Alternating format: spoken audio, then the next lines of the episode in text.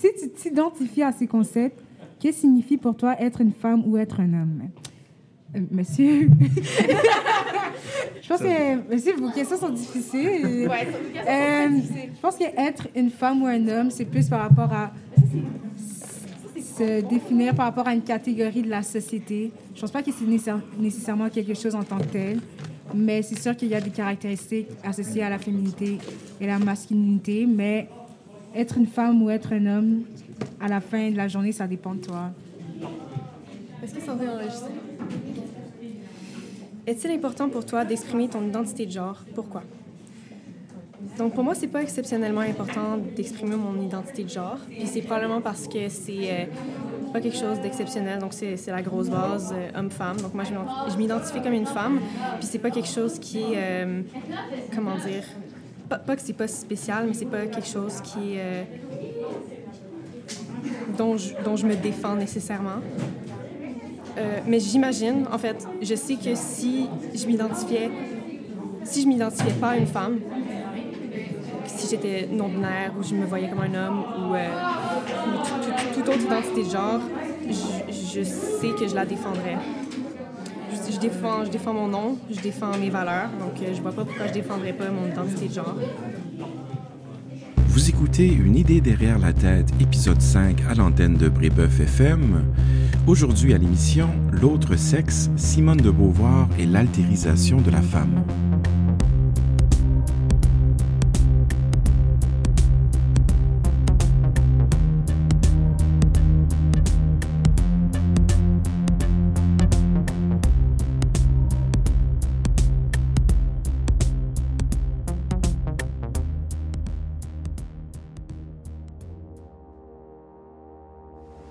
Les hommes ne pensent jamais tout à fait comme les femmes.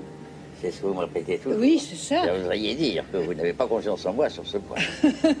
Et même vous qui êtes théoriquement, idéologiquement tout à fait partisan de l'émancipation des femmes et tout ça, eh bien, vous ne partagez malgré tout pas ce qu'elles appellent, et que j'appellerai avec elles, le vécu des femmes. Il y a des choses que vous n'arrivez pas à comprendre. Et très souvent, nous vous attaquons là-dessus parce qu'il y a des choses que vous ne pouvez pas sentir. La voix qu'on vient d'entendre est celle de Simone de Beauvoir. Dans un entretien avec Jean-Paul Sartre, lors duquel il est notamment question des luttes féministes, Simone de Beauvoir rappelle à son grand complice intellectuel une terrible vérité. Même vous qui vous dites féministe, même vous qui êtes sans doute féministe, il y a des choses que vous ne pouvez pourtant pas sentir. Le regard que vous posez sur la condition féminine est alors nécessairement limité par le fait qu'il existe un vécu proprement féminin que vous ne connaissez pas et surtout que vous ne pourrez jamais connaître. Lorsque donc vous vous intéressez aux diverses formes de domination que subissent les femmes, vous ne pouvez vous y intéresser au mieux qu'à titre d'observateur. Vous pourrez bien sûr témoigner à distance de cette réalité, mais ce ne sera jamais la vôtre, parce que vous n'en aurez jamais une connaissance directe. C'est une terrible vérité, je crois, parce que l'intellectuel, et l'homme intellectuel surtout, a beaucoup de mal à admettre qu'il réfléchit nécessairement dans une perspective particulière. Il a plutôt tendance à s'arroger le point de vue de l'universel et à se concevoir comme une conscience désincarnée qui, flottant dans les airs, serait donc parfaitement rationnelle, c'est-à-dire au-dessus de tout préjugé, de tout biais ou de tout point aveugle. Autrement dit, l'homme intellectuel a beaucoup de mal à admettre qu'il a lui aussi une identité. Et c'est au fond ce que Beauvoir rappelle à Sartre dans cet extrait. Vous avez aussi une identité, si bien que votre point de vue prétendument universel est en fait plus particulier que vous ne le croyez. Par ailleurs, Simone de Beauvoir nous aura aussi légué une autre leçon philosophique tout aussi importante. Si ma conscience est toujours déjà située, il reste que j'aspire constamment à transcender ma situation particulière et surtout à dépasser les limites de l'identité qui m'est socialement imposée. En effet, je suis ce que ma situation fait de moi en amont, mais je suis aussi en aval celui qui refuse d'être réduit à sa seule situation, celui qui s'entête constamment à devenir autre chose que ce qu'il est. Cette tension entre d'une part ma facticité, c'est-à-dire le fait que ma situation me constitue en amont, et d'autre part ma transcendance, c'est-à-dire le fait que j'aspire en aval à m'auto-constituer envers et contre cette situation, cette tension donc qui fait de moi un être déterminé, qui s'acharne pourtant à s'auto-déterminer, est constitutive de la condition humaine selon Beauvoir. Je suis en même temps chose et transcendance, matière et esprit, identité sociale et individualité propre. C'est cette tension que désigne chez Beauvoir le concept d'ambiguïté. Si les humains sont des êtres irrémédiablement ambigus, c'est parce que nous sommes à la fois objets et sujets. Ou plutôt parce que nous sommes d'abord des objets qui nous entêtons ensuite à devenir, envers et contre tous, des sujets. Dans ce qui suit, Gabriel et moi allons tenter de comprendre comment cette ambiguïté qui est au cœur de la condition humaine est vécue selon Beauvoir par les femmes. Car si la situation historique et le patriarcat refusent aux femmes leur transcendance en en faisant des êtres accessoires ou secondaires, Beauvoir a voulu leur rappeler qu'elles peuvent être autre chose que ce à quoi on voudrait socialement les réduire, autre chose donc que cette altérité réifiée qui n'existe que dans le regard prétendument objectif de l'homme. Tu me disais un peu plus tôt, Gabriel, que Simone de Beauvoir fait partie de la catégorie des auteurs ou des autrices euh, qu'on cite souvent, mais qu'on ne prend pas toujours le temps de, lire. Puis effectivement, je pense que tu as raison. J'ai l'impression que Simone de Beauvoir, elle est très souvent euh, invoquée, mais euh, pas assez souvent étudiée dans le détail. Euh, c'est bien sûr une erreur, puisque la pensée philosophique de Simone de Beauvoir, elle est très riche, elle est très originale, elle est même peut-être plus riche et plus originale que la pensée de euh, Jean-Paul Sartre, dont elle reste parfois dans l'ombre, euh, malheureusement. Et c'est ironique, c'est tristement ironique, parce que Simone de Beauvoir a mis le doigt justement sur le fait que les femmes sont trop souvent secondarisées par rapport à un sujet masculin qui, lui, est prétendument premier. Et c'est un peu ce qui lui est arrivé par rapport à Sartre, c'est-à-dire qu'elle a été euh, secondarisée. Alors on peut peut-être commencer par là, Gabriel. Qu'est-ce qu'il y a d'original, qu'est-ce qu'il y a de riche dans cette pensée philosophique euh, beauvoirienne? Autrement dit, pourquoi faut-il euh, lire et relire Simone de Beauvoir oui, c'est une, grande question en, commençant comme ça, de savoir ce qu'il y a d'original exactement chez Beauvoir. Il y, a, une réponse, disons, évidente, je pense, qu'on peut donner déjà en partant.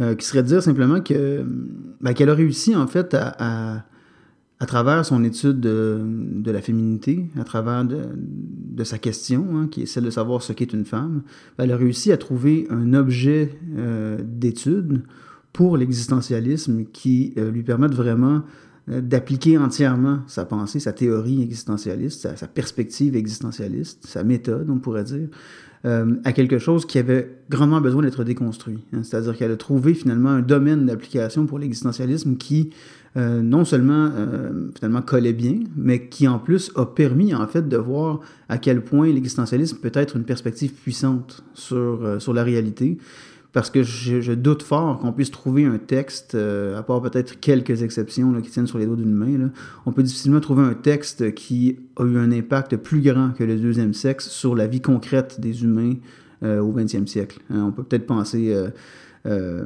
par exemple, au texte de Marx pour ce qui est du, du, sexe qui précédait, on peut penser à quelques exemples comme ça, mais sinon, quand même, le deuxième sexe, c'est un tour de force en termes philosophiques, mais aussi en termes euh, d'application concrète de la philosophie à un problème qui était réel et contemporain. Donc on peut peut-être prendre quelques instants pour définir ce qu'on entend par existentialisme.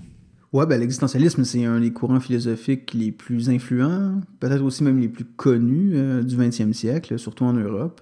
Euh, c'est un courant de pensée qui a de nombreux représentants, assez différents les uns des autres quand même. Euh, qui touche euh, certes à la philosophie, on s'en doute bien, mais aussi même à la littérature, au théâtre, donc à, différents arts en plus de la philosophie.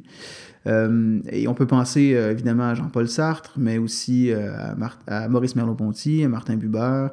On peut penser à Lévinas. On a évoqué l'existentialisme déjà dans, dans le cadre de ce balado avec l'épisode sur Lévinas, parce que Lévinas était aussi un existentialiste et on a essayé d'expliquer à ce moment-là pourquoi il en était un. Euh, mais donc, pour le dire de manière très générale, hein, l'existentialisme, c'est l'idée d'après laquelle, euh, tel que Sartre euh, l'a nommé, l'existence précède l'essence. C'est-à-dire que ma vie quotidienne, mon vécu quotidien, va précéder toute forme de, de tentative de déterminer de manière fixe ce que cette existence est. autrement dit, mes comportements, donc mes actions, mes pensées, euh, mon identité aussi. Toutes ces choses, en fait, euh, sont définies après que mon existence ait lieu, en un certain sens. Il n'y a pas un fondement essentiel à partir duquel mes comportements euh, se jouent. ce qui veut dire aussi qu'il n'y a pas de, de, fondement solide et permanent à mon identité et que ben, ce que je suis se construit toujours vers l'avant comme un projet, comme le dirait Beauvoir. Donc, il faut partir de la prémisse selon laquelle je suis d'abord projeté dans l'existence, hein, garoché dans cette existence sans nature ni essence. Et ce qu'il y a d'assez radical dans cette prémisse-là, c'est que l'anthropologie philosophique, c'est précisément la tentative d'essentialiser l'être humain, hein, de définir ce qu'est l'essence de l'être humain.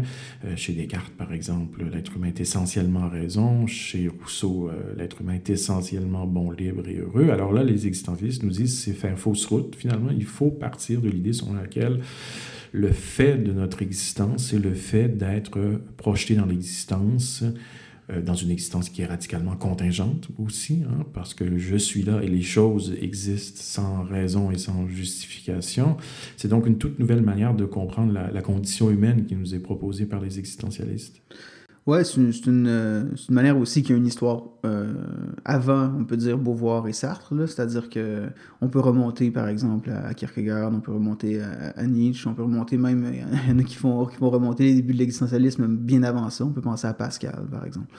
Euh, mais oui, c'est cette idée hein, nouvelle, on peut dire au XXe siècle, qui est de tenter de se définir à partir de rien, et puis finalement à partir de seulement soi, ou en tout cas de seulement ses actions dans un cadre euh, donné qui lui aussi est contingent, ou en tout cas tout aussi contingent que nous. Donc euh, la définition de ce que nous sommes passe toujours par ce que nous faisons, par les choix qu'on pose et qu'on n'a pas le choix de poser. Au fond, la seule chose qui nous détermine pour les existentialistes de manière euh, complète, on peut dire, c'est le choix, c'est la liberté. C'est-à-dire qu'on ne peut échapper à la condition qui est la nôtre, qui est celle d'une liberté qui peut se refuser, mais qui va demeurer libre malgré tout. Autrement dit, la seule chose que j'ai pas le choix de choisir, ben, c'est le choix. Alors, tu viens de le dire, euh, Simone de Beauvoir est à la fois une philosophe existentialiste et féministe, mais comment s'articulent philosophiquement ces deux positions-là ou ces deux euh, courants-là? Euh, je pose la question parce qu'on sait que l'existentialisme, sur le plan anthropologique, c'est-à-dire sur le plan de sa, conception de, l'être humain, l'existentialisme repose sur l'idée selon laquelle l'être humain n'a pas de nature. Or, si effectivement l'être humain est un néant, comme le disent euh, les existentialistes.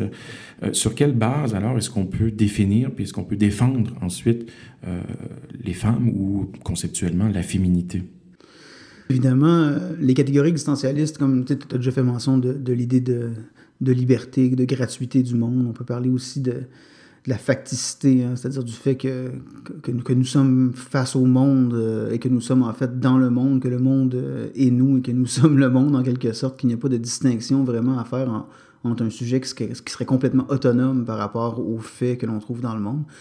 Euh, donc, elle utilise évidemment cette perspective-là sur la réalité, ce qui veut dire qu'elle va le refuser, comme qu'elle va refuser, pardon, comme tu l'as dit, toute forme d'essentialisme, hein, c'est-à-dire toute forme d'idée qu'il y aurait donc une forme humaine particulière, une nature humaine indépassable ou définitive. Euh, on peut dire aussi qu'elle affirmerait la même chose à propos de la, féminité et aussi hein, de la masculinité. C'est-à-dire que ici on parle de, catégories qui désignent certes des comportements, des attitudes, qui peuvent désigner aussi euh, évidemment des traits culturels. Hein, c'est culturellement déterminé en partie, ce qu'elle ne veut pas nier.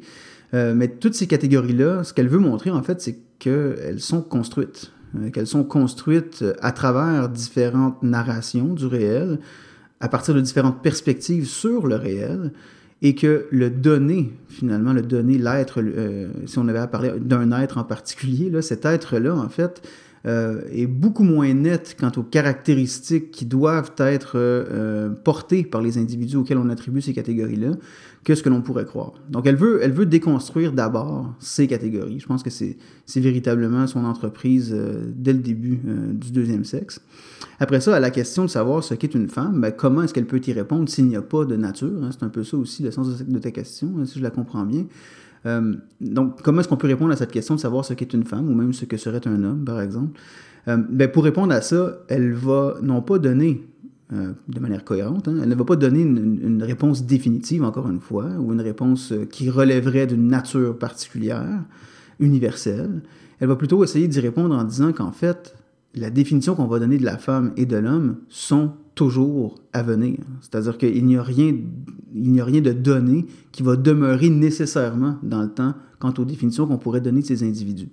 Et ça, ben, c'est le corollaire ou la conséquence, on pourrait dire, de l'idée existentialiste d'après laquelle il n'y a pas d'essence euh, humaine. Donc c'est tout le sens de la formule qu'on trouve dans le, deuxième tome du deuxième sexe. On ne naît pas femme, on le devient. Donc l'être est à penser comme un devenir et non pas comme euh, relevant d'une substance qui serait fixe, qui serait toujours identique à elle-même.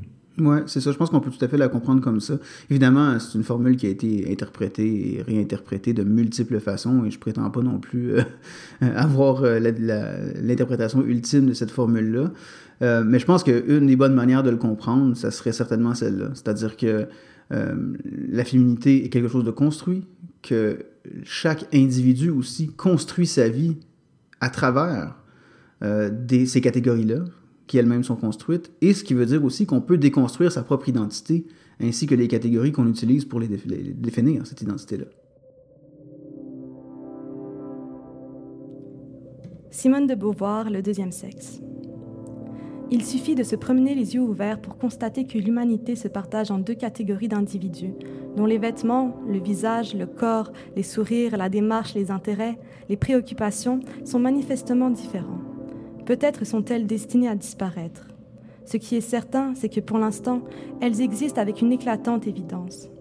Si sa fonction de femelle ne suffit pas à définir la femme, si nous refusons aussi de l'expliquer par l'éternel féminin, et si cependant nous admettons que, fût-ce à titre provisoire, il y a des femmes sur Terre, nous avons donc à nous poser la question, qu'est-ce qu'une femme?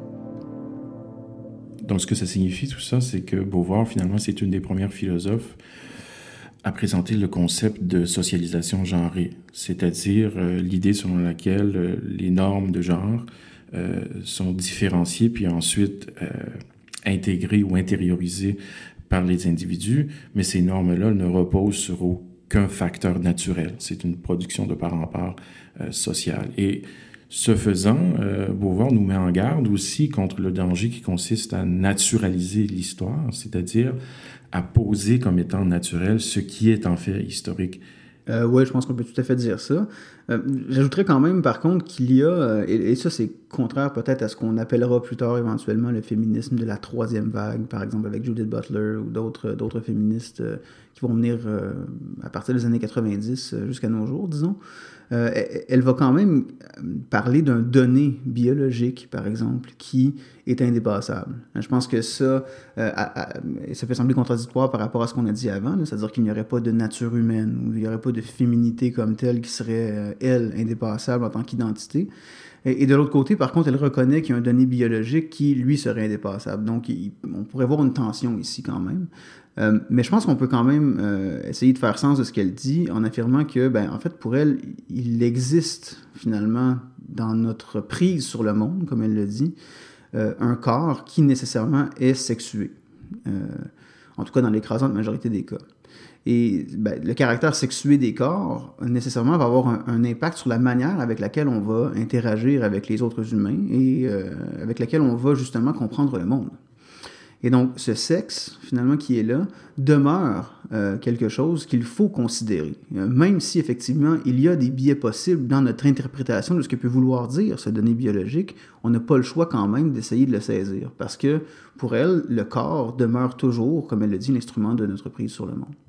Euh, par contre, effectivement, après ça, tout ce qui est relatif au genre, donc à l'identité finalement, euh, masculine ou féminine, tout ce qui est relatif aussi à l'orientation, au désir, par exemple, qui peut être euh, différent d'un individu à l'autre, c'est-à-dire soit l'homosexualité, l'hétérosexualité euh, et, autres, ben, tout ça, évidemment, peut peut être interprété d'une manière différente à l'onde d'un sexe différent. C'est-à-dire qu'il y a beau avoir un, donné biologique qui est là, après ça, toutes les autres catégories qui viennent se surimposer sur ce donné biologique, euh, ben, elles peuvent être fluides, finalement.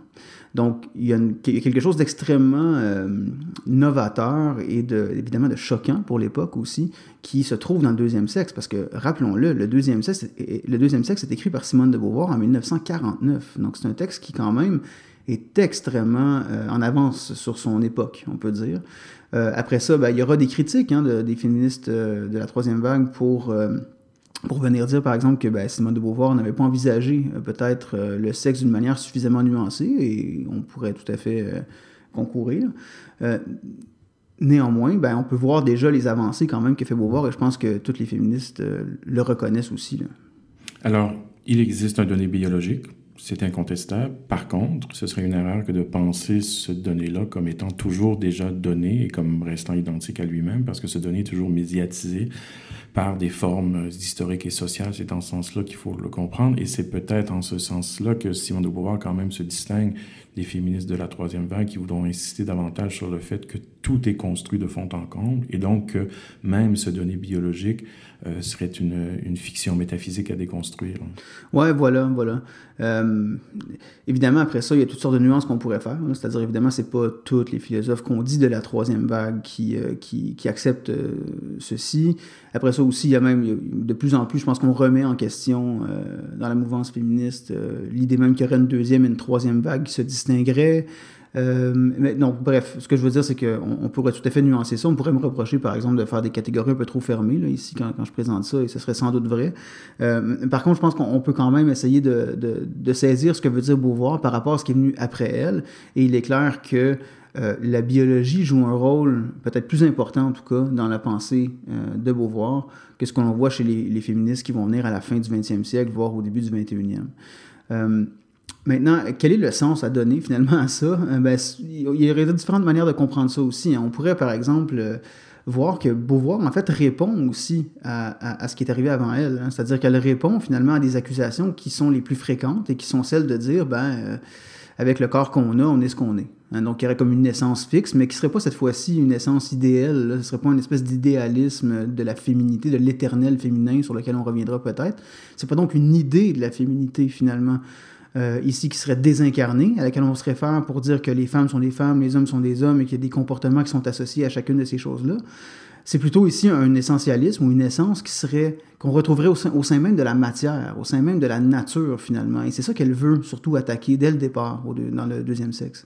Elle s'attaque par exemple à ce qu'elle va appeler le parallélisme psychophysiologique. C'est cette idée qu'il y a un parallèle strict à faire entre la physiologie, donc entre le corps, entre la manière avec laquelle le corps est organisé, d'une part, et d'autre part, avec la psyché, donc la conscience, avec donc la pensée. Et le parallélisme psychophysiologique propose que si on étudie le corps, que si on comprend ce corps par les sciences de la nature, on va nécessairement pouvoir comprendre l'ensemble finalement de la nature profonde de cet individu. Beauvoir est tout à fait en désaccord avec ça, et c'est ce qu'elle veut montrer, puis c'est peut-être pourquoi aussi elle passe autant de temps sur la biologie dans le deuxième sexe. Alors, la pensée de Simone de Beauvoir, elle est très dialectique, donc j'ai l'impression qu'à chaque fois qu'on affirme quelque chose, il faut nuancer, puis quand même apporter, apporter donc certaines précisions. Parce que ce que tu viens de dire euh, est tout à fait vrai, du moins, je suis tout à fait d'accord avec ce que tu viens de dire. C'est-à-dire, il y, a, il y a ce souci chez Simone de Beauvoir de nous mettre en garde contre le fait de poser des traits anthropologiques socialement construits et inculqués comme étant des faits bruts euh, de la nature. C'est tout à fait vrai. Et donc, en ce sens-là, la distinction euh, homme-femme, euh, disons sur le plan de l'essence, elle est tout à fait euh, artificielle et même illusoire, selon elle. En même temps, c'est là la précision que je voudrais apporter, elle s'oppose dès le deuxième sexe à ce qu'elle appelle le féminisme américain. Euh, c'est quoi le féminisme américain? Selon elle, c'est le féminisme qui ferait des catégories hommes-femmes des productions langagières et uniquement des productions langagières, c'est-à-dire ce qu'on appelle hommes et femmes. On les appelle ainsi parce qu'on a produit des signes linguistique euh, qui sont aléatoires, qui sont arbitraires, qui sont contingents et qui ne reflètent donc aucunement, euh, disons, une réalité réelle, c'est-à-dire une réalité ontologique, observable, etc. Euh, et elle s'oppose donc à ce féminisme américain parce qu'elle y voit euh, ce qu'elle appelle un nominalisme, c'est-à-dire le fait que finalement nos concepts euh, ne reposent sur aucune réalité ontologique, sont simplement le produit de pratiques langagières. Donc elle s'oppose quand même à toute tentative d'essentialiser les catégories traditionnelles hommes-femmes, mais elle s'oppose aussi au nominalisme qui ferait de ces catégories-là des productions langagières, n'est-ce pas? Je pense que oui, je pense qu'on peut dire ça, effectivement. Ben, c'est-à-dire, de tout à fait raison de dire qu'elle l'affirme, en fait. Ça, on peut, on peut pas le nier. Elle affirme qu'elle qu'elle a, a, quelque chose contre ce, ce, féminisme américain, comme elle le nomme. Euh, après ça, par contre, quel sens on doit donner à ce, refus de, de, de, cette manière de, concevoir le féminisme? Euh, là, c'est moins net. C'est-à-dire, effectivement, quel est son rapport, finalement, euh, aux pratiques du féminisme qui tendent à remettre en question l'idée même que le sexe est un donné biologique. Euh, c'est moins net parce qu'elle-même, en fait, reconnaît à certains moments, finalement, que la biologie n'est pas si claire que ça non plus. Hein, c'est-à-dire qu'elle reconnaît finalement, en d'autres mots, que le fameux parallélisme psychophysiologique qu'on retrouve en biologie, ben, que ça, c'est un discours, en fait, qui a une prétention à l'universalité, que finalement, le discours scientifique sur le corps est aussi un discours et donc une pratique langagière. Donc, elle reconnaît finalement la porosité, on peut dire, de la science par rapport euh, à l'ontologie et de la science d'un autre côté par rapport au discours, par rapport à la langue, au langage. Euh, donc, je crois qu'elle essaie d'être nuancée par rapport à ça quand même, mais elle ne souhaite pas qu'on lui reproche, je crois, euh, et elle ne croit pas aussi, d'une manière sincère, là, que, que, le corps est, puisse être uniquement, finalement, euh, euh, un ensemble de signes. Hein. C'est-à-dire qu'elle elle voit quand même dans les choses, dans les objets que sont les corps, des corps vécus toujours, mais des corps quand même, des objets quand même. Elle voit là-dedans quand même une réalité qu'on ne peut nier. Mmh. Donc en ce sens-là, euh, le, fameux lien qu'on pourrait voir entre la deuxième et la troisième vague, ben, c'est probablement l'ensemble euh, de ces réinterprétations que l'on se doit de faire, qu'elle tente d'amorcer et qui continuent dans la troisième vague. Euh, mais en même temps, il y a aussi peut-être une, certaine distinction à faire dans dans cette euh, manière de comprendre le corps, en fait. Elle-même, en fait, a tenté, hein, euh, comme on le disait juste avant, elle-même a tenté, en fait, de marquer une fracture par rapport à l'analyse qu'on faisait des corps, et en particulier des corps féminins, euh, avec son ouvrage Le deuxième sexe. Mais après ça, est-ce que d'autres féministes n'ont pas tenté aussi de, de, de mener ce, ce, combat d'une autre manière par la suite? Est-ce qu'on ne pourrait pas y voir une certaine rupture aussi avec Beauvoir? Euh, ben tout le débat sur la présence d'une deuxième et d'une troisième vague se trouve là, finalement. Tu as mentionné un élément euh, un peu plus tôt, j'aimerais ça qu'on y revienne parce que je trouve ça euh, quand même assez important. bon, on sait que le deuxième sexe est un texte de la fin des années 40, il y a beaucoup d'eau qui a coulé sous les ponts depuis. notamment, il y a certaines féministes contemporaines qui, malgré l'estime qu'elles peuvent par ailleurs avoir pour Beauvoir, vont quand même lui reprocher le fait qu'elle travaille à partir de conceptions très rigides, euh, très fixes euh, de la masculinité et de la féminité. Euh, dans quelle mesure est-ce que ce reproche-là est valide, selon toi? Dans quelle mesure, autrement dit, est-ce que Beauvoir peut nous aider à penser la fluidité, la variance du genre, ou au contraire, dans quelle mesure est-ce que sa grille d'analyse finalement est passée date et qu'il faut passer à autre chose? Il est clair que, surtout dans le deuxième tome de, euh, du deuxième sexe, euh, lorsqu'elle fait référence, par exemple, à des œuvres, à des œuvres littéraires qu'elle analyse pour voir certaines figures, notamment euh, de la féminité, elle a tendance à faire une typologie, donc des types. Il y a vraiment des types qui sont évoqués par Beauvoir, la lesbienne, bon. Et, ces, types-là, ben, évidemment, sont très campés, hein, sont, très, sont très stéréotypés, hein, on peut le dire d'emblée. Euh, et souvent, effectivement, on va, on va reprocher à Beauvoir ça, hein, cette, utilisation de, d'un langage qui peut nous sembler aujourd'hui un peu trop campé, un peu trop passé date. Euh, euh, en même temps, évidemment, il faut se replacer à son époque pour voir que ben, la variance à laquelle on fait référence ici, c'est-à-dire le fait qu'il y a une fluidité du genre, euh, c'était loin d'être un acquis hein, à l'époque. Donc, il est difficile, à mon avis, de lui reprocher de manière anachronique euh, cet écueil-là dans sa pensée. Mais c'est vrai, après ça, on peut se demander, comme tu le, comme tu le disais, est-ce que, est que ça peut nous servir, finalement, ces catégories-là, pour penser aujourd'hui, finalement, euh, le réel? j'ai l'impression que ça demeure quand même un appareillage conceptuel qui est incomplet, peut-être, de nos jours. les féministes, j'imagine, ont eu raison, là, jusqu'à un certain point, à tout le moins, de lui reprocher ça, cette binarité des concepts? Euh, en même temps, c'est ce dont, euh, elle voulait s'affranchir. Elle était consciente, en fait, hein, du fait que c'était des catégories qui étaient fermées et dont il fallait s'affranchir. Euh, donc là, est-ce qu'on peut lui reprocher finalement de ne pas s'être affranchi de ce dont elle voulait s'affranchir en écrivant ce texte?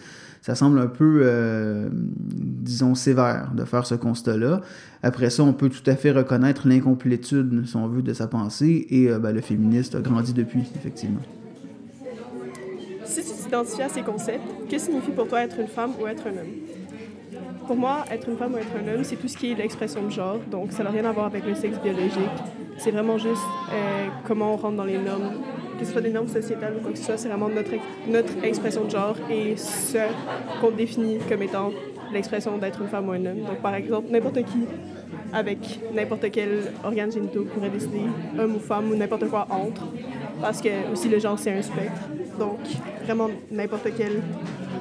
Je veux dire, la façon dont on s'exprime, que ce soit par les vêtements, par la façon dont on agit, par nos goûts, par quoi que ce soit, si on décide que pour nous c'est ça être une femme ou pour nous c'est ça être un homme, c'est tout ce qui compte. Puis après ça, c'est sûr qu'il y a une deuxième partie qui serait ce que la société nous impose. Donc, évidemment, la société nous définit souvent comme homme ou femme malgré nous. Mais selon moi, ça devrait vraiment être ce à quoi nous on Chez la plupart des penseurs de l'altérité, euh, chez Sartre, chez Lacan, chez euh, Martin Buber, chez Lévinas aussi, euh, dont on a parlé précédemment dans un autre épisode, l'autre est toujours pensé comme celui ou celle qui est devant moi. Et c'est devant cet autre que je dois me définir, que je dois euh, m'autodéterminer. Or, euh, le féminisme de pouvoir nous oblige à inverser cette perspective-là, en quelque sorte, puisqu'elle nous oblige à nous placer du point de vue de la femme, qui, elle, a été pensée comme l'autre de cet autre, en quelque sorte, puisqu'elle a été altérisée, c'est-à-dire elle a été secondarisée par rapport au sujet masculin qui, lui, prétend être premier. Alors, comment est-ce qu'on doit comprendre ce, ce, processus historique et social par lequel euh, les femmes ont été euh, infériorisées dans et par leur secondarisation. Hein? Autrement dit, comment la femme est-elle devenue le deuxième sexe finalement? Ouais, j'ai l'impression qu'on ne pourra pas répondre à cette question-là d'une manière complètement exhaustive euh, aujourd'hui, au sens où je pense que tout le deuxième sexe est une tentative de montrer comment ça s'est passé. Et on se rappellera que c'est deux tomes de plusieurs centaines de pages. Donc je ne sais pas si on pourra faire une histoire qui sera complète par rapport à ça. mais je pense que à tout le moins par rapport à l'histoire des idées, donc de la philosophie véritablement, on peut reconnaître en fait des, des, moments importants hein, qui expliquent comment ça se fait que la femme est devenue euh, secondarisée, comme tu le dis, comment elle est devenue le deuxième sexe. Euh, une première manière en fait par laquelle ça s'est passé, c'est euh, par, on pourrait dire, le, rapport en fait de la femme et, de, et des hommes aussi à la nature. C'est-à-dire qu'on a souvent rapproché davantage euh, la femme de ses caractéristiques naturelles, en disant justement que ben, la femme hein, est donc plus émotive, moins rationnelle. Et là, on peut presque ramener Platon, on peut presque ramener donc les, hein, ces penseurs de l'Antiquité qui euh, finalement distinguaient hein, ce qui était sensible et matériel de ce qui était immatériel et permanent. Hein. Euh, et donc ici, les hommes étaient associés à cette caractéristique euh, rationnelle qui permettait donc d'échapper à la nature, en quelque sorte, aux lois naturelles, alors que la femme était davantage ramenée à son animalité, à sa crudité animale, comme elle le dit Beauvoir dans son texte. Hein. Euh, et, ça pouvait se produire de différentes manières, c'est-à-dire qu'on pouvait par exemple parler évidemment de la maternité, on pouvait passer par aussi, hein, ne serait-ce que euh, le caractère cyclique par exemple de la nature, dans les saisons, dans euh, la pluie, le beau temps, etc. Et qu'on retrouvait aussi dans la femme, dans le, cycle menstruel par exemple. Donc on, on, ramenait toujours finalement la femme à ses caractéristiques physiques, à sa biologie, à son sexe.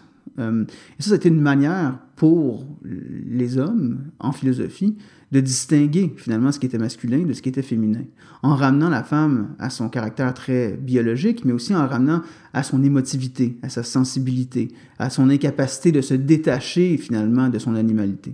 Donc ça, c'est une première chose.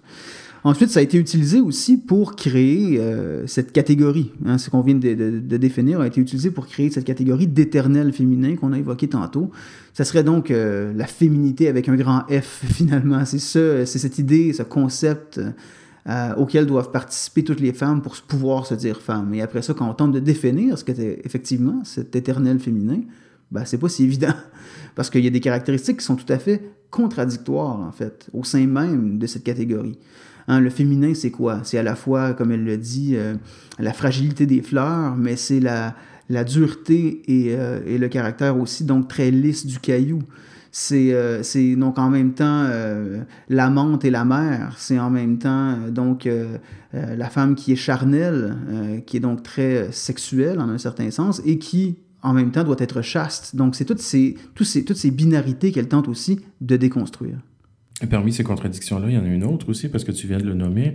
Euh, les femmes sont associées à la nature, mais en même temps, elles ne sont pas perçues comme étant l'universel. Elles sont toujours envoyées à leur particularité, ce qui est quand même curieux, parce que identifier euh, la femme à la nature, ça pourrait nous porter à croire qu'elle représente en fait euh, l'universel, alors, que c'est tout le contraire. Euh, J'ai un passage ici qui, qui, exprime précisément cela. C'est Simone de Beauvoir qui témoigne donc de son expérience euh, en philosophie et parmi les hommes philosophes. Elle nous dit ceci euh, Je me suis agacé parfois au cours de discussions abstraites d'entendre des hommes me dire Vous pensez telle chose parce que vous êtes une femme. Mais je savais que ma seule défense était de répondre Je la pense parce qu'elle est vraie, éliminant par là ma subjectivité. Il n'était pas question de répliquer Et vous pensez le contraire parce que vous êtes un homme, car il est entendu que le fait d'être un homme n'est pas une singularité. Autrement dit, euh, l'homme s'arroge le point de vue de l'universel, renvoie euh, la femme à sa particularité, tout en naturalisant cette femme-là. C'est un peu curieux comme, comme phénomène ou contradictoire, comme tu le dis. Oui, c'est ça. Ben, c'est que la féminité est empreinte de ces, de, ces contradictions. Hein. Euh, je pense qu'on ne peut pas vraiment le nier. En même temps, il faut se rappeler quand même que la nature, pour l'histoire de la philosophie, est toujours en devenir, n'est-ce pas? C'est quelque chose qui, qui, comme on l'a dit, est cyclique, qui, donc, qui, qui se détruit, qui devient autre. Euh, et donc, pour comprendre ce changement, il a toujours fallu passer, pour les philosophes en particulier, ceux qui étaient idéalistes, ceux qui étaient dualistes, un des penseurs donc, qui disaient qu'il existait un arrière-monde, un arrière-monde donc immatériel. Donc, pour comprendre la nature, il fallait toujours se rapporter à ce second monde, plus réel, mais pas naturel. Ou en tout cas, pas naturel au même sens. On pourrait dire que la nature qui, est en devenir. Hein, si on peut dire que, par exemple, les idées de Platon sont naturelles, elles ne le sont uniquement que parce qu'elles ordonnent le cosmos. Mais ce n'est pas la nature qui change ici, dont il est question. Et donc, en s'arrogeant ce point de vue objectif et universel, les hommes ont arrivé à tenter d'échapper. Hein, c'est une tentative d'échapper finalement à leur, à leur propre animalité. Et c'est précisément ce que note Beauvoir. Elle dit par exemple que les hommes oublient superbement qu'ils ont des testicules. Hein, c'est-à-dire qu'ils euh, oublient finalement que les femmes ne sont pas les seules à avoir des hormones, n'est-ce pas? Par contre, les hormones masculines, elles, ne jouent aucun rôle, semble-t-il, sur euh, le caractère objectif des, des points de vue masculins sur la réalité. Alors que dans le cas de la femme, on, reproche, par exemple, ce caractère hormonal, disons, des femmes en disant que ça les rend changeantes et émotives, etc. Donc, tout, ce discours sur le corps comme ce qui euh, nuit, finalement, à l'objectivité féminine, ben, elle le renverse en disant qu'en fait, ben, c'est ça qui est universel. c'est ce caractère finalement euh, changeant, hein. c'est ce caractère euh, sexué qui est partout finalement.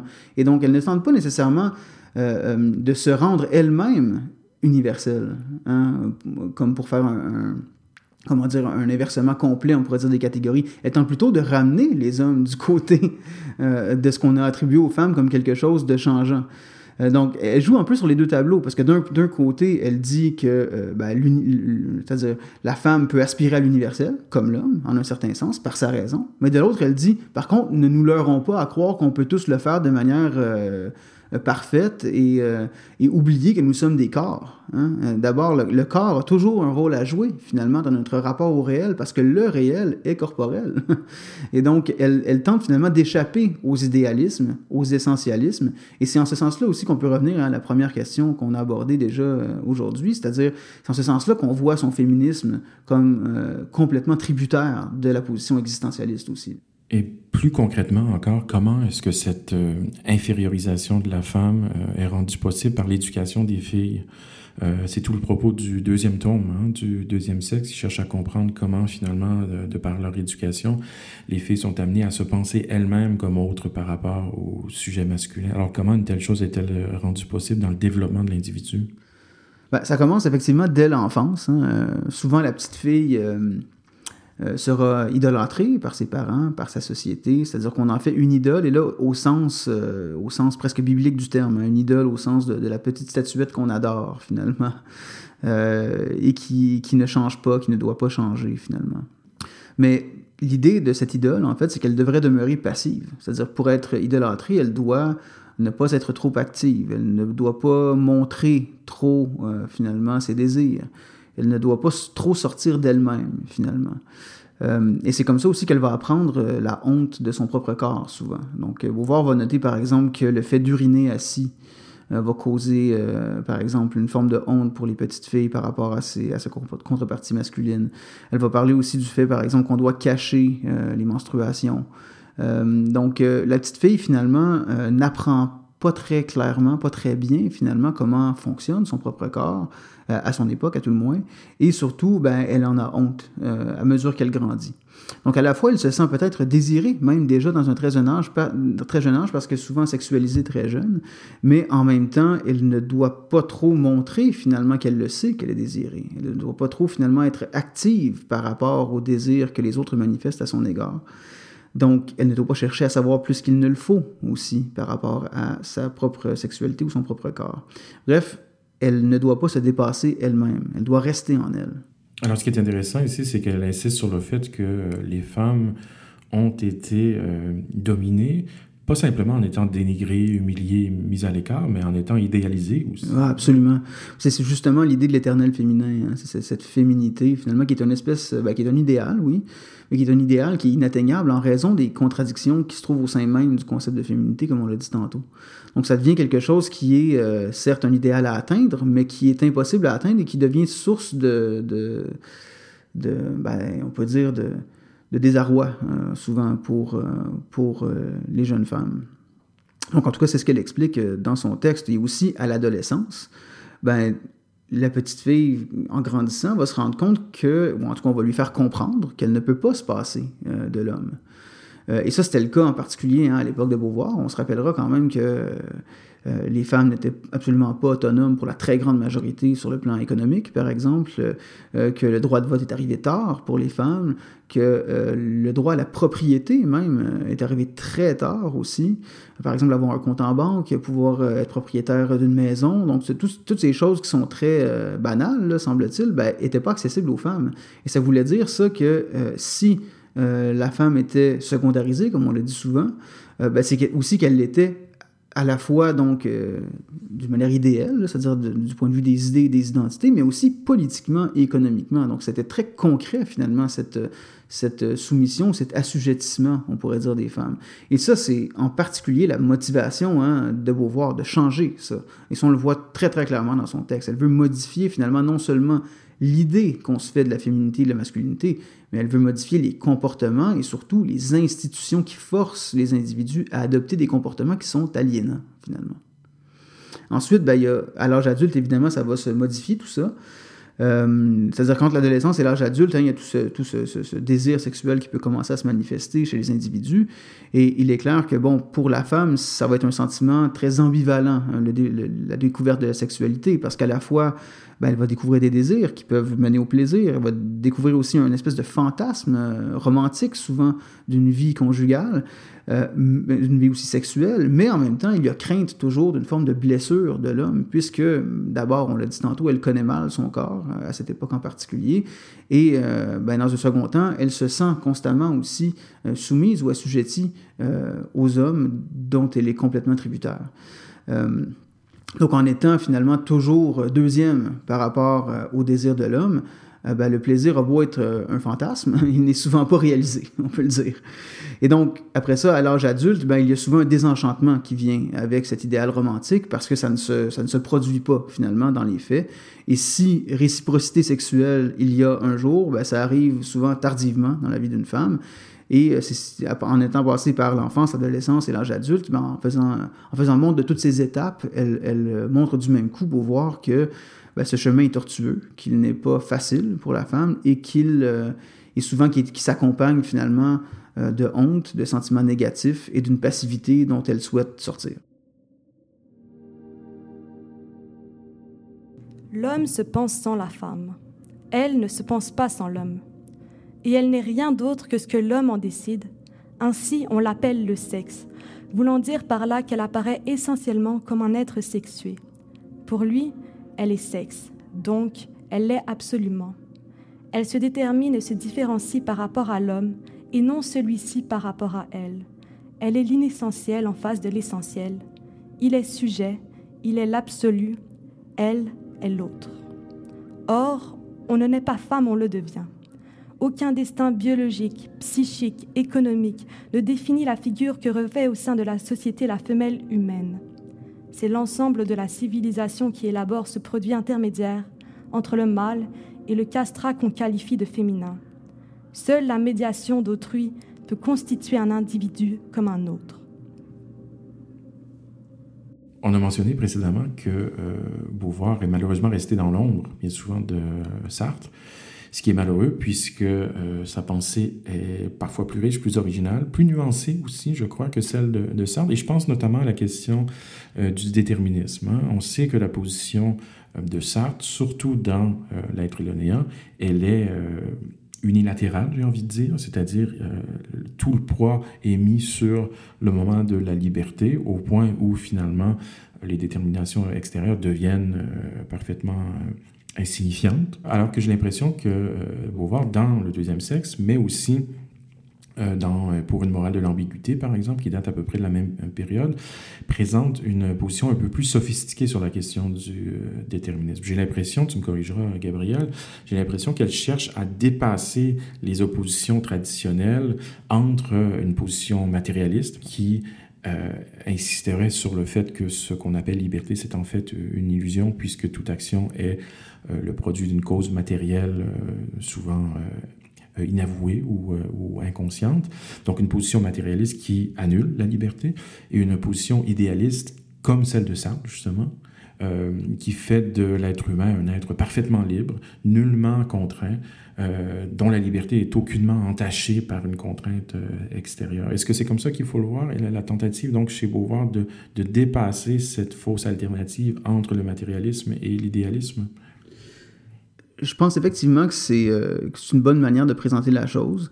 Euh, il y a certainement des désaccords entre les spécialistes de, Beauvoir ici sur cette question-là, parce que ça dépend un peu du sens qu'on attribue à ces concepts. Hein. C'est-à-dire, par exemple, si on, veut dire que le, le, matérialisme euh, implique nécessairement un déterminisme, eh bien là, effectivement, on ne pourrait pas dire que Beauvoir est matérialiste, parce que clairement, elle n'est pas déterministe au sens fort du terme, à tout le moins. Et en ce sens-là, on pourrait la rapprocher effectivement de Sartre. Par contre, il est tout aussi vrai de dire que Beauvoir tient bien davantage compte de différents types de déterminants ou de constantes, comme elle le dit dans son texte, pour expliquer certains comportements. Ce que Sartre fait très peu, voire pas du tout. Et donc, en ce sens-là, elle se distingue ici de l'existentialisme sartrien par sa nuance, on peut dire, par le caractère nuancé de sa pensée à l'égard de la liberté. Euh, évidemment, Beauvoir est une penseur de la liberté, hein, c'est-à-dire qu'elle elle, souhaite la libération contre les aliénations auxquelles font face les êtres humains et les femmes plus particulièrement. Ça, c'est sans aucun doute qu'on peut affirmer une telle chose. Après ça, par contre, elle est davantage euh, sensible euh, à l'idée que certaines conditions matérielles, par exemple, vont euh, davantage déterminer des comportements chez les individus que dans d'autres conditions. Hein, et donc, ça veut dire qu'en en fait, on ne peut pas simplement juste tracer la ligne, il y a d'un côté le déterminisme et l'autre côté la liberté. Il y a plutôt toujours des actes déterminés, mais qui euh, permettent une forme de liberté, une forme de libre arbitre ou de choix. Euh, et donc ici, Beauvoir essaie, on pourrait dire, si on utilisait des concepts plus euh, analytiques, on pourrait parler en fait d'un compatibilisme. C'est l'idée que le déterminisme et la liberté sont en fait compatibles l'un avec l'autre. Que si donc j'agis sur la base de certains déterminants, ben ça ne veut pas dire pour autant que je n'ai pas la capacité de choisir sur, la base de quelle détermination je vais pouvoir agir. Donc ici, Beauvoir essaie de considérer différentes manières finalement d'agir à partir de certaines, déterminations, notamment comme celle de la biologie qu'on a évoquée tantôt. Je vais donner juste un petit exemple. On l'a dit tantôt, hein, Beauvoir ne nie pas, par exemple, que le sexe, la biologie sexuée, soit euh, un donné et qu'il faut donc en, tenir compte dans nos explications des comportements humains. Mais ça ne veut pas dire, par exemple, pour autant que une femme qui possède des organes reproducteurs particuliers, qui peut donc décider euh, d'avoir des enfants, ça ne veut pas dire pour autant qu'elle devrait nécessairement en avoir. Ça ne veut pas dire non plus que, que quelques comportements de ce soit lui sont imposés, outre le fait de choisir. Et c'est en ce sens-là qu'on peut dire que son, que son existentialisme euh, se montre à nous. Hein. C'est-à-dire qu'elle dit, par exemple, ben, compte tenu des déterminations, par exemple, biologiques que j'ai, je dois faire un choix. Le choix doit absolument être fait. Et donc, en ce sens-là, la liberté est toujours première, mais cette liberté ne s'incarne toujours que par le biais d'un corps qui, lui, est en partie déterminé de différentes manières. Donc, c'est en ce sens-là qu'on peut dire qu'elle est compatibiliste, c'est-à-dire qu'il y a compatibilité entre liberté et déterminisme pour elle. Alors que chez Sartre, ben, c'est beaucoup moins clair. Il semble bien davantage être du côté de la liberté presque absolue, ce qui semble très difficile à défendre, en fait, aujourd'hui. Donc, plus matérialiste que Sartre, mais tout aussi engagé euh, au nom de la liberté. C'est comme ça qu'on peut, qu'on peut le résumer. Ah, sans aucun doute, absolument, d'une manière très militante et de différentes manières aussi. Il mhm. euh, faut dire quand même, pour être, pour être juste et honnête, là, ici que Sartre lui-même a révisé sa position en quelque sorte. Là, on parle vraiment du Sartre des années 40, de l'être et le néant, de l'existentialisme et un humanisme. Lui-même a avoué par la suite qu'il euh, il avait mis peut-être un peu trop l'accent sur le moment de la liberté. Nous n'avons jamais été aussi libres que sous l'occupation, par exemple. Je suis pas certain que Sartre aurait persisté à dire la même chose dans les années 50 euh, et 60. Alors que de Beauvoir, à la même époque, elle dit quelle transcendance est possible pour une femme dans un harem? Mm-hmm. Alors, dans une situation comme celle-là, euh, situation limite quand même, celui du, du harem, mais est-ce qu'on peut encore parler de, de, liberté? Alors, encore une fois, elle est beaucoup plus euh, sensible, beaucoup plus soucieuse de la question des contraintes sociales. Mm-hmm. Et ça nous fait aussi remarquer qu'en fait, hein, on a beaucoup insisté sur l'influence de Sartre sur la pensée de Beauvoir, mais peut-être faudrait-il davantage insister sur l'influence de Beauvoir sur la pensée de Sartre, surtout celle qui était tardive. On dirait que lui-même s'est rendu compte, en fait, des, euh, manques euh, de sa propre pensée. Et c'est pourquoi, justement, on, devrait davantage peut-être lire Beauvoir, non seulement comme féministe, bien sûr comme féministe aussi, mais aussi comme une existentialiste à part entière. C'est-à-dire qu'elle a vraiment une manière de présenter l'existentialisme qui semble cohérente et qui semble aussi... Euh, euh, nuancée qui semble, euh, qui semble correspondre finalement à euh, une pensée existentialiste qu'on peut encore davantage peut-être soutenir aujourd'hui, alors que celle de Sartre nous semble parfois un peu datée. Notamment parce qu'il y a quelque chose chez Beauvoir qu'on ne retrouve pas chez Sartre, puis c'est la tentative de fonder une morale existentialiste. Hein. Mm-hmm. on reste sur notre fin avec Sartre. Je crois qu'il y a une note en bas de page dans l'être lénin où Sartre euh, affirme vouloir dégager une morale de son existentialisme, euh, mais ça s'est jamais produit, alors que Beauvoir, elle, dans Pour une morale de l'ambiguïté, a précisément pour projet de fonder sur des bases existentialistes une morale. Oui, mais rappelons-nous quand même que cette morale ne sera pas une morale systématique. Hein. Déjà, chez Lévinas, par exemple, on avait un peu euh, tiré à boulet rouge sur les morales systématiques, sur les systèmes éthiques qui, devraient censés, qui, sont censés nous donner une réponse, finalement. Hein, comme si on pouvait mettre des données dans une machine et qu'on en sortirait une formule toute faite qui nous dirait comment on doit agir dans toutes circonstances. Donc, ici, lorsqu'on parle de système philosophique, hein, d'un point de vue existentialiste, que ce soit chez Lévinas ou chez Beauvoir, on ne parle pas ici euh, d'une espèce de, comment dire, de, formule qui devrait de manière universelle nous donner la réponse à laquelle on devrait s'attendre. Euh, et c'est particulièrement clair chez Beauvoir avec le titre même du texte que tu as évoqué tantôt, hein, pour une morale de l'ambiguïté. Donc l'ambiguïté, l'ambivalence est toujours euh, ce qu'on doit garder en tête lorsqu'on fait des réflexions, lorsqu'on a des réflexions sur le plan moral. C'est-à-dire que euh, et ça, c'est vrai, je pense, chez beaucoup d'existentialistes, mais c'est vraiment, c'est quelque chose qui unit, je crois, Beauvoir et Lévinas. C'est cette idée que en fait, le geste éthique le plus, le plus éthique, qui vise davantage le bien que tous les autres, c'est celui de remettre en question, finalement, sa propre certitude morale. Hein, c'est le fait de vouloir se détacher de valeurs qu'on juge absolues ou certaines. C'est le fait de douter finalement de sa propre probité. Euh, et, et, ce geste-là est en soi éthique. Donc douter de sa propre position d'objectivité, de sa propre position de certitude, ça semble être le geste éthique par excellence. Et ça, c'est vrai tant d'un point de vue peut-être plus abstrait chez Lévinas, mais d'un point de vue très concret chez Beauvoir. C'est intéressant parce que je le vois pas tout à fait de la même manière que toi. En tout cas, on insiste sur des éléments différents. Tu viens d'insister sur le fait que l'ambiguïté, ce serait un principe de précaution euh, épistémique, euh, finalement. C'est sans doute vrai, mais moi, je le vois davantage comme fondant une, conception de l'être humain, c'est-à-dire nous sommes des êtres traversés d'ambiguïté dans la mesure où nous sommes euh, à la fois esprit et matière, à la fois sujet et objet. Je suis le produit de ma situation, mais je suis aussi un individu qui a un projet et qui veut réaliser ses potentialités. Euh, les deux interprétations sont compatibles, cela dit, mais euh, je pense qu'il faut aussi insister sur le fait qu'il y a une anthropologie derrière cela. Sans doute, sans doute. Euh, peut-être là où on, insiste davantage sur, différentes choses, ben, c'est peut-être marqué aussi par, par l'interprétation qu'on fait de la manière qu'elle a de penser l'esprit. C'est-à-dire, qu'est-ce que l'esprit exactement chez Beauvoir? Et ça, c'est peut-être justement ambigu dans sa réponse, je pense. C'est-à-dire qu'il y, a, une forte tentative, on le voit lorsqu'elle parle de Marx, par exemple, avec qui elle est en accord sur bien des choses. Hein.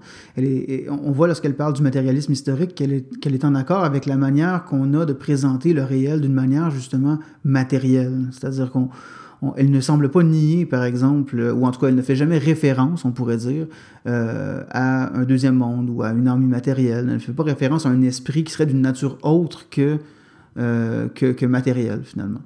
Euh, donc, on pourrait la classer, en quelque sorte, d'un point de vue matérialiste, si ce qu'on veut dire par matérialisme, c'est uniquement l'idée qu'il n'existe que de la matière. Je ne pense pas sûr qu'elle se, qu'elle sera en désaccord avec ça. En même temps, il est vrai qu'elle, qu'elle dit aussi, dans, pour une morale de l'ambiguïté, hein, que, euh, ben, en fait, que l'esprit n'est pas non plus réductible à la matière en un certain sens et que de vouloir le faire, ben, c'est se donner le droit de devenir déterministe et de se donner euh, finalement bonne conscience lorsqu'on fait des choses en un certain sens. C'est-à-dire qu'on peut se donner finalement, euh, on peut s'autoriser à faire des choses parce qu'on est déterminé, qu'on n'avait pas le choix de faire autrement, ce qu'elle refuserait sans doute. Donc ici, encore une fois, on est dans l'ambiguïté alors même qu'on parle du sens de l'ambiguïté chez Beauvoir, c'est peut-être ce qu'elle souhaitait en définitive. Alors pour moi, je dirais que j'ai majoritairement été euh, influencé par euh, notre société qui a tendance à, euh, qui en fait désormais démocratise beaucoup plus euh, certaines informations.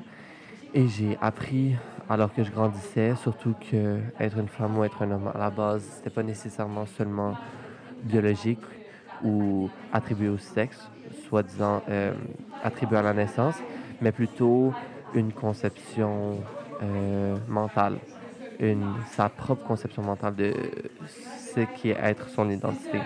Donc, en ce qui me concerne plus personnellement, pour moi, si je me euh, réfère à ma propre identité mentale, je dirais que je suis un homme parce que c'est l'identité que j'ai choisie.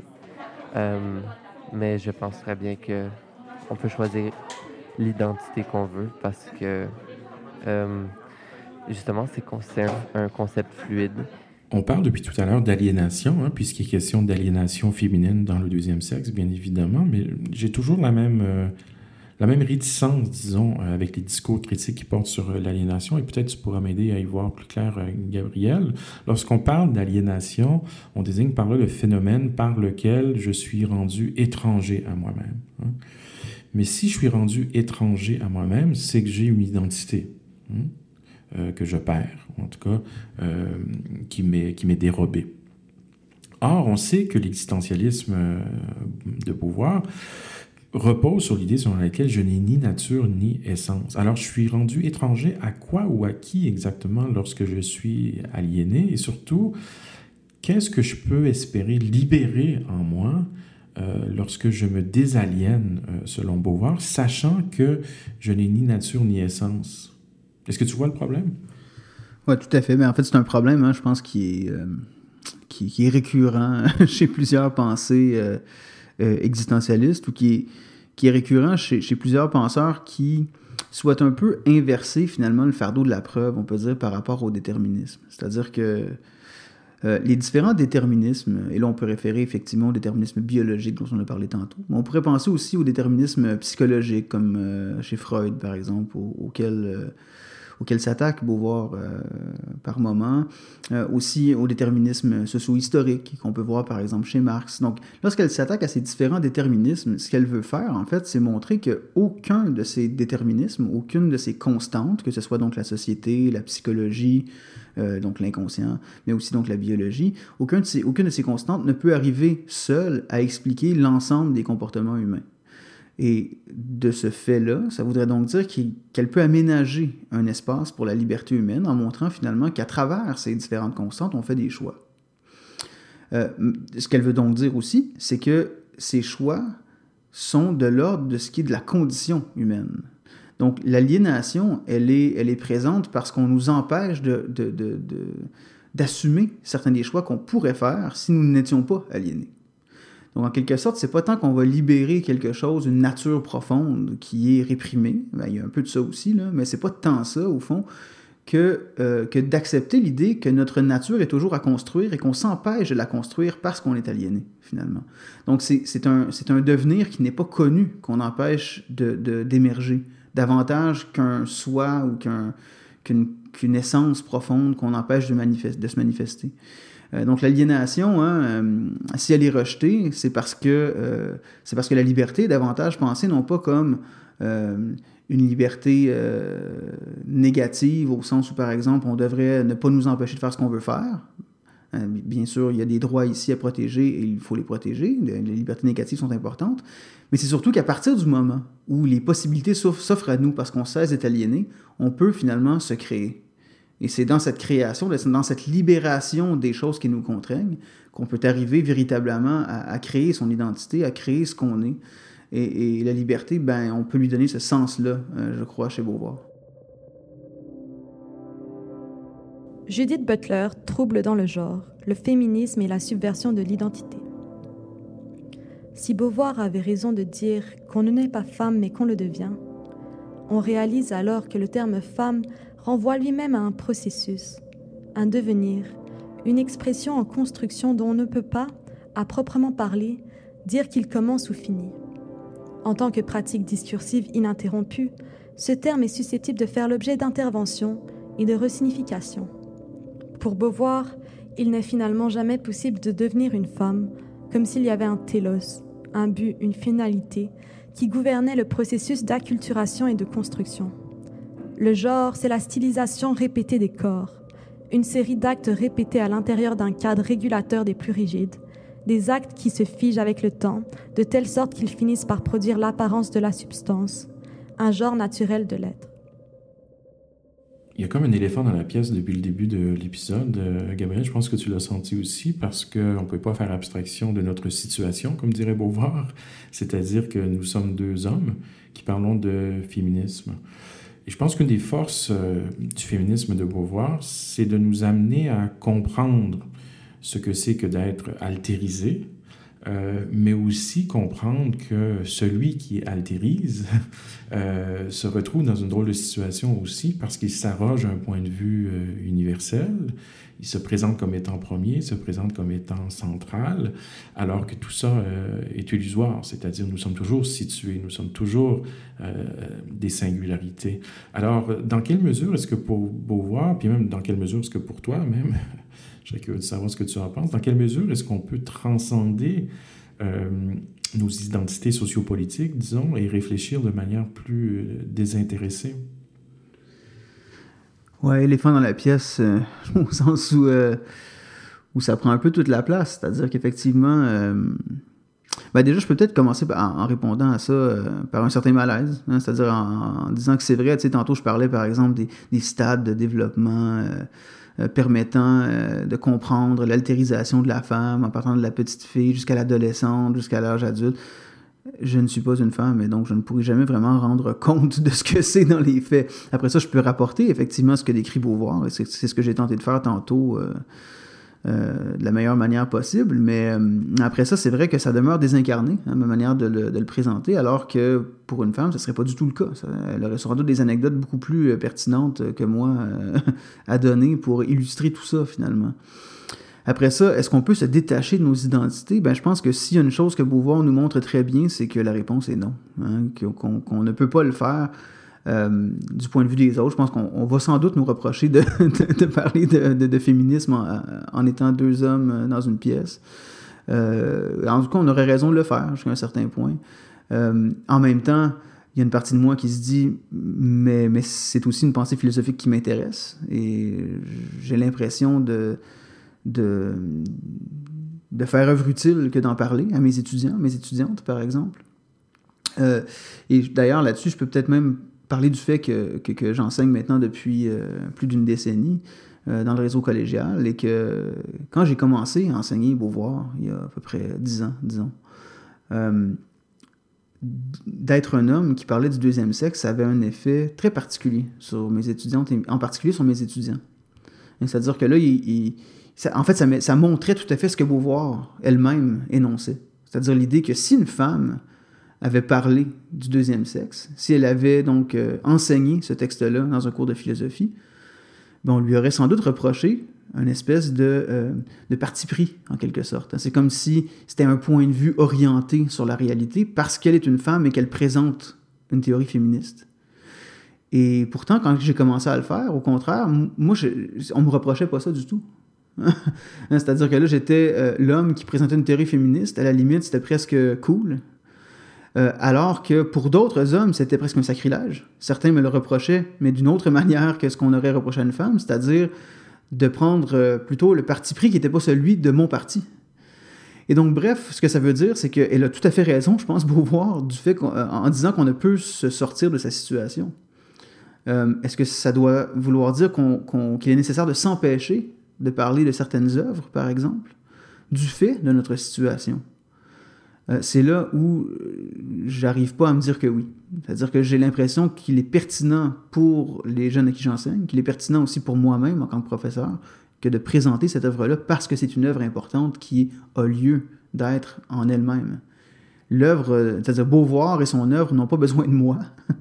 Mais moi et, nous, et nous, nous avons besoin de Beauvoir. Alors on ne peut pas s'empêcher d'en parler par peur de comment on sera perçu, je pense. Après ça, je pense qu'il faut le faire évidemment aussi d'une manière qui, est, euh, qui, est, en toute reconnaissance des limites. Hein. Quand je dis par exemple que qu'en définitive, euh, je pourrais pas donner des, des, exemples qui vont être très incarnés par rapport au, au vécu féminin, euh, ben ça, c'est une admission de ma part des limites de, de l'enseignement que je peux faire à l'égard de ce texte-là qu'une femme n'aura pas.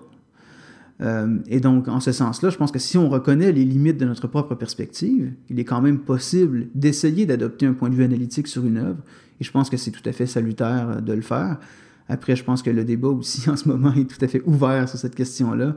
Et ben, c'est un peu à ça qu'on participe aujourd'hui. Il y a peut-être une distinction à faire entre le témoignage et le discours dans ce cas-là. C'est-à-dire, on pourrait être tenté, disons, de distinguer le témoignage qui relève de l'expérience vécue et le discours qui se situe à un niveau plus objectif. On pourrait être tenté de tracer cette distinction-là pour justement sauver notre point de vue euh, en prétendant élaborer un discours. Le problème consiste bien sûr à ce que les deux sont nécessairement liés, c'est-à-dire mes expériences vécues dont je peux témoigner informent nécessairement mes discours. Et donc, mes discours sont toujours aussi situés. Hein. C'est ça le problème. Ouais, c'est un peu ça. Puis, je pense que c'est d'autant plus vrai avec une question comme celle que Beauvoir aborde. Hein. C'est-à-dire que, euh, comme un des pans importants de sa pensée, consiste en la présentation de ce qui est un privilège. C'est-à-dire que, hein, et ça, on n'en a pas parlé tout à fait, là, mais c'est important de le noter. C'est la notion de privilège qui semble être relativement récente dans le discours public et présente dans le deuxième siècle en 1949. Et ce qu'elle veut évoquer par l'idée du privilège, c'est justement ce, ce, positionnement masculin qui est à la fois donc un des pôles de la binarité homme-femme, mais qui est aussi le neutre, qui est aussi donc l'objectivité prétendue. Et lorsqu'on enseigne, on adopte souvent, je pense en tout cas, euh, ou on tente d'adopter à tout le moins, euh, ce neutre-là, cette objectivité euh, qui est souvent même un peu factice, on peut dire. Mais on tente de faire ça pour ne pas laisser paraître nos billets lorsqu'on a des positions à défendre. et donc, après ça, lorsqu'on fait ça avec Beauvoir, est-ce que ça veut dire qu'on est en train d'adopter un statut de privilégié dans la présentation même d'une œuvre qui tente de remettre en cause ce privilège? C'est là où la difficulté jaillit. Et euh, je pense que c'est important de noter qu'on en est conscient. En tout cas, moi, j'ai eu l'impression d'en être conscient lorsque j'ai enseigné Beauvoir dans le passé. Euh, mais encore une fois, est-ce que ça signifie que dans mes actions, je ne devrais pas parler de cette œuvre, euh, ou je devrais cesser d'enseigner Beauvoir, ou que je devrais cesser d'enseigner la philosophie? Euh, la question devient à ce point personnel que je n'arrive pas à y répondre euh, d'une manière qui ne m'implique pas. Et lorsque cette question m'implique, ben, je ne veux pas cesser d'enseigner la philosophie. donc, euh, donc, je, répondrai par la négative à cette question-là. Mais, mais encore là, ça demeure un, point de vue qui, certes, est orienté, mais il faut reconnaître aussi que Beauvoir, lorsqu'elle dit qu'on ne peut échapper à sa situation, ça inclut toutes les situations, que ce soit celle des hommes, des femmes et de tout ce qu'il peut y avoir aussi euh, d'autres. En même temps, j'ai l'impression qu'on oublie un élément ici, euh, peut-être encore une fois un autre versant euh, à, la dialectique beauvoirienne, parce qu'effectivement, on, on a insisté là-dessus et à juste titre, nous sommes toujours déjà situés avec tout ce que ça implique de préjugés, de biais, de, de points aveugles. mais je pense que Beauvoir nous met en garde aussi contre le fait de s'identifier à sa situation. Si on reprend le concept de mauvaise foi, par exemple, c'est quoi la mauvaise foi? Bon, on sait que c'est une attitude inauthentique. Hein? C'est un mensonge à soi. C'est le fait de fuir euh, la condition humaine en refusant de porter le fardeau de sa liberté, en refusant de s'autodéterminer, euh, autrement dit. Mais ce mensonge-là peut emprunter deux formes. Je peux me mentir à moi-même lorsque je me présente comme transcendance pure. Et c'est le problème qu'on vient d'identifier. Hein. Euh, lorsque j'oublie finalement que je suis toujours déjà situé. Mais je peux aussi me mentir à moi-même en m'identifiant à ma facticité, c'est-à-dire en réduisant ma singularité, puis en me pensant moi-même comme n'étant qu'une identité sociopolitique. C'est pas le langage qu'emprunte Beauvoir, mais je pense que c'est euh, l'idée. Donc, est-ce qu'il n'y a pas aussi le danger contre lequel Beauvoir nous met en garde? De se réduire les uns et les autres à n'être que des identités sociopolitiques et, et à oublier donc que nous sommes par-delà ces identités-là aussi des singularités. Ça peut sembler très abstrait, mais c'est très concret. Tu as donné l'exemple de l'enseignement, reprenons cet exemple Une salle de classe, par exemple. Bon, le premier écueil à éviter, c'est de s'imaginer que cet espace-là, cet espace de, de parole et de discours, que cet espace-là est neutre. Évidemment, cet espace-là est traversé de rapports euh, politiques et de dynamiques euh, sociales. Donc, ce serait de mauvaise foi que de s'imaginer qu'on est dans un espace euh, neutre. En même temps, il y a l'autre danger, et qui consiste à ne voir en l'autre et en moi-même qu'une identité sociopolitique et de réifier ces identités-là. je donne un exemple peut-être caricatural, mais ce serait ce serait une forme de violence que de dire à un étudiant ou une étudiante, eh bien, Mathieu, donne-nous euh, la perspective ou livre-nous un témoignage euh, d'homme blanc, et ensuite Mathilde, livre-nous un témoignage de femme asiatique. Il y aurait une forme de violence, il y aurait une forme de réification dans le fait de réduire ces singularités-là à leur seule perspective. Et j'ai l'impression que Beauvoir nous met en garde aussi contre cet écueil de la réification. Oui, je pense que tu as raison, au sens où d'une part, si elle nous met en garde contre ce point de vue de nulle part, dirait Thomas Nagel, donc c'est ce point de vue euh, à vol d'oiseau sur la réalité qui n'existe pas finalement, cette objectivité qu'on souhaite tous atteindre parfois mais qui est inatteignable.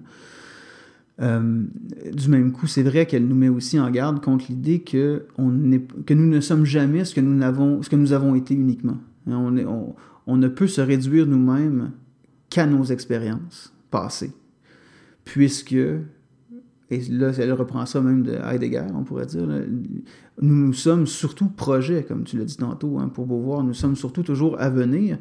Et donc, on pourrait peut-être même, et je ne sais pas si on veut conclure là-dessus, mais ce serait peut-être de bon ton de le faire. Euh, peut-être est-ce qu'en fait, qu'on pourrait euh, s'imaginer qu'à force de rencontrer des discours qui pour des hommes blancs comme nous, sont, sont, sont, différents, ou en tout cas nous placent en cette position peut-être de vulnérabilité. Peut-être qu'il y a là aussi un gain dans ce que nous deviendrons. C'est-à-dire qu'en tant qu'enseignant, en tant que professeur, en tant que, et en tant que citoyen aussi, euh, le fait d'adopter ces points de vue qui sont autres, je pense, en tout le moins, humblement, que ça permet aussi euh, une, forme de, une forme de sortie de soi qui est nécessaire au développement euh, d'une société qui est saine aussi, en un certain sens. Puis je pense que Beauvoir le reconnaîtrait d'emblée, j'ai l'impression. J'ai l'impression que c'est ce qu'elle souhaitait aussi pour les femmes, et ce qu'elle critique vertement, c'est justement que, les, que les, les, sociétés de son époque interdisaient aux femmes de se définir comme elles l'entendaient qu'on voulait les enfermer dans une identité. Mm-hmm. Et c'est ce qu'elle refuse. J'ai l'impression que ton optimisme n'est rendu possible qu'à condition qu'on apprenne, toi et moi, euh, à se taire parfois. Ah, C'est-à-dire ce qu'on n'a pas, réussi à faire aujourd'hui. Peut-être qu'il faudrait euh, s'y pratiquer, c'est-à-dire il y a il y a des vertus dans le silence aussi. Il y a des vertus dans le fait d'écouter et de. Non seulement parce que ça libère une tribune pour quelqu'un qui autrement n'aurait pas pris la parole, mais aussi parce que, comme tu dis, c'est se montrer vulnérable et c'est euh, sortir de soi aussi, ce silence-là. C'est que être femme, ce n'est pas une donnée naturelle. C'est le résultat d'une histoire. Il n'y a pas un destin biologique, psychologique, qui définissent la femme en tant que telle. C'est une histoire qu'il a faite, d'abord l'histoire de la civilisation, qui aboutit à son statut actuel, et d'autre part, pour chaque femme particulière, c'est l'histoire de sa vie, en particulier c'est l'histoire de son enfance, qui la détermine comme femme, qui crée en elle quelque chose qui n'est pas du tout une, une, donnée, une essence, qui crée en elle ce qu'on a appelé quelquefois l'éternel féminin, la féminité. Et plus euh, les études psychologiques sur les enfants s'approfondissent, plus euh, il est sensible, plus on voit avec évidence que vraiment le petit bébé féminin est fabriqué pour devenir une femme. Déjà, bien avant que l'enfant ne soit même conscient, euh, on inscrit dans son corps, dans la manière de le faire téter, de le porter, de le bercer, etc., etc., on inscrit dans son corps ce qui plus tard apparaîtra peut-être comme un destin.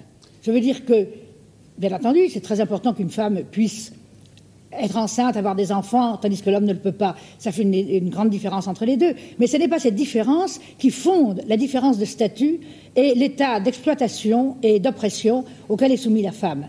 C'est en quelque sorte un prétexte au cours duquel se construit la condition féminine. Mais ce n'est pas cela qui détermine cette condition. C'est déjà tout pour nous aujourd'hui. Merci de votre attention. Merci surtout à notre lectrice Louise H. Au nom de Gabriel et de moi-même, je vous dis au revoir et à la prochaine.